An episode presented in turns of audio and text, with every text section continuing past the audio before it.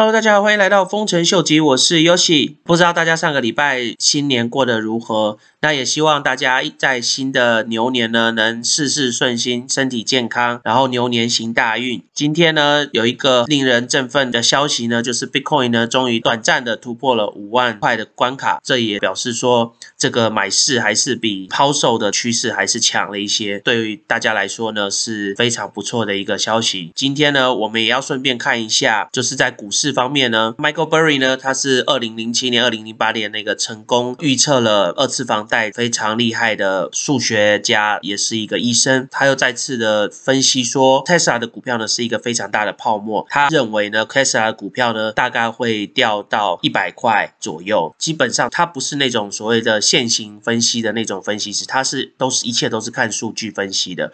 而且再加上他对上次 Subprime Mortgage 的精准预测呢，每次只要发布有关股票的一些留言的时候呢，大家都会非常的关注。为什么他会有这样子的一个？频段呢？它是根据之前一八九零年那个时候的脚踏车呢，突然开始盛行。那个时候的脚踏车呢，就像一个非常创新的一个产品，很多人呢就开始大量的采购。同时间呢，就有很多脚踏车的公司呢，一一的冒出来，都想要投资这个产业，就造成说一八九零年这个年份呢，就是基本上就是脚踏车的年份。大概到一八九六年的时候呢，可以算是当时脚踏车的一个全盛时期，很多公司都想要跳进这个日正当。中的脚踏车产业里面，可是呢，在一九零一年的时候就泡沫化了。然后当时呢，有大概四十间上市的公司呢，都在那个时候就破产了。然后总共大概有百分之七十的 bicycle 相关的产业的公司呢，也都倒闭了。当然，我们这个部分就只能靠到年今年底来看时间来证明喽。讲到 Tesla 呢，这几天也看到一个新闻，就是中国的一个环大汽车呢，他们也是强力的要推出他们的一个电动车，但是呢，听说最近他们的财报呢，也是出现很大的问题，而且他们。原本想要卖走的是像 Tesla 这种卖高阶的电动车，可是后来听说他们的价钱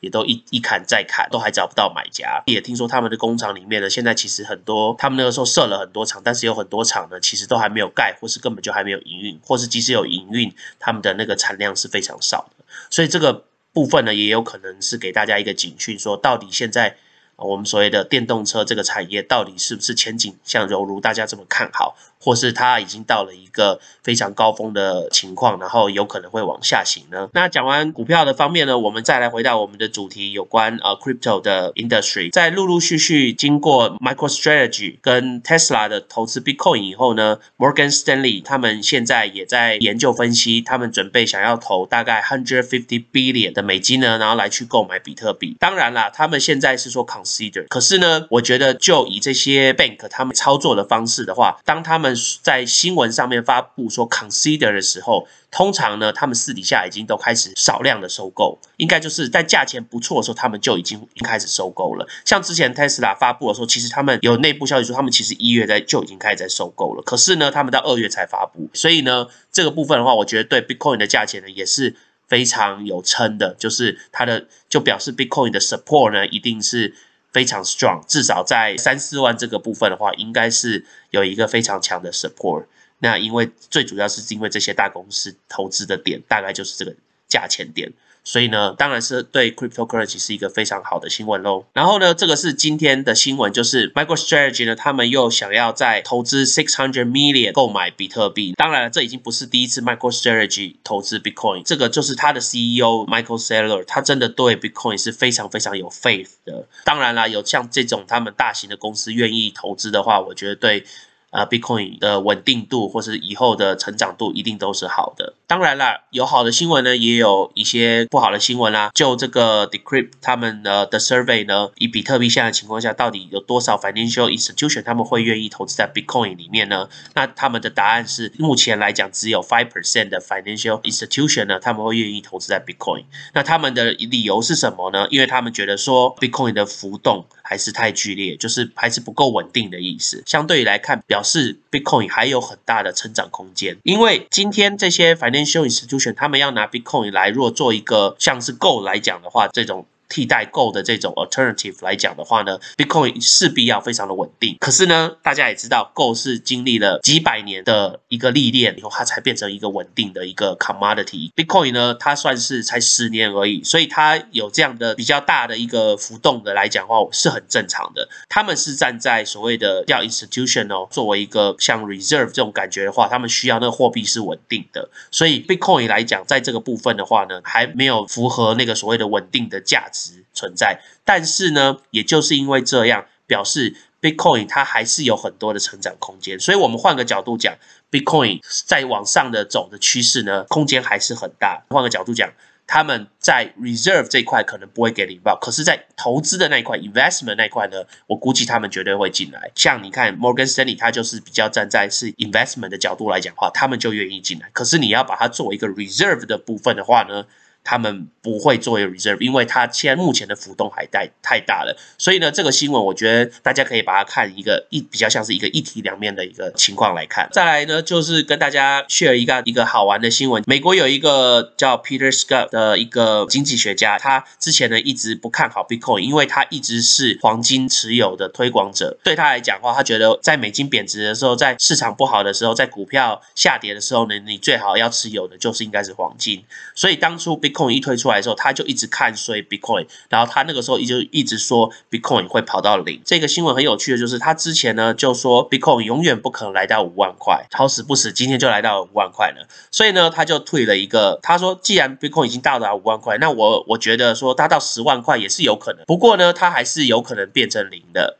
但他后来又注解说，哦，但是呢，如果你还是不想要赌博的话，你最好还是买黄金。结果呢，下面有一个人就回他，这个人是谁呢？你如果大家看得到的话，这个人的 last name 就是。 跟他一样，这个人其实 Spencer 呢，这个就其实是他儿子。那他儿子呢，很明显就是 Bitcoin 的持有者或是 Bitcoin 的爱好者，因为他就马上嘲讽他爸爸，他就直接说，在以后他爸爸可能会发一个 tweet，就是说，哦，现在 Bitcoin 呢来到了五十万了。那我觉得呢，他既然已经造成到五十万的话，那他到一百万应该不是个问题。但是呢，他也有可能到零，因为他爸之前一直看衰 Bitcoin，说 Bitcoin 到零，可是今天 Bitcoin 到五万，他爸就会变，就改变他的说辞，说，哦，Bitcoin 现在五万，有可能到十万，但也有可能到零，但是你们还是应该买够。那可是是呢？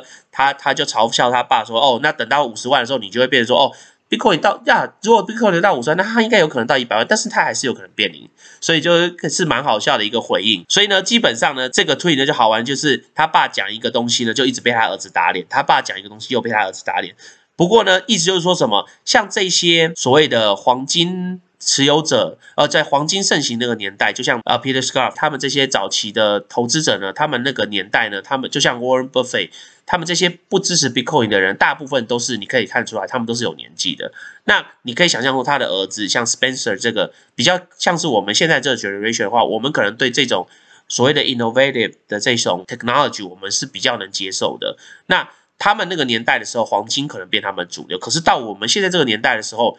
只要我们这些人对 Bitcoin，不要说 Bitcoin，我们就是对这个 Blockchain Technology，我们有 faith 的话呢，我们也可以把它变成一个主流。因为主要是 Blockchain，只要是大多数的人愿意 adopt 的话，那它就会变成一个趋势。东西都是这样，像美金，它本身是一个没有价值的东西，可是它今天变成说大全世界人都持有。愿意持有它，愿意接受它，愿意花它的话，这个东西才变有价值。所以，这个东西有没有价值，并不是说谁说了算。这个东西有没有价值，是到底世界上有没有人在运用这个东西，或是运用这个货币，或运用这个 currency，或运用这个 technology。有的话，这个东西就会有它的价值所在。所以呢，这个新闻就只是给大家讲一下，说其实不要太在乎说网络上一些人讲什么，你自己觉得怎么样。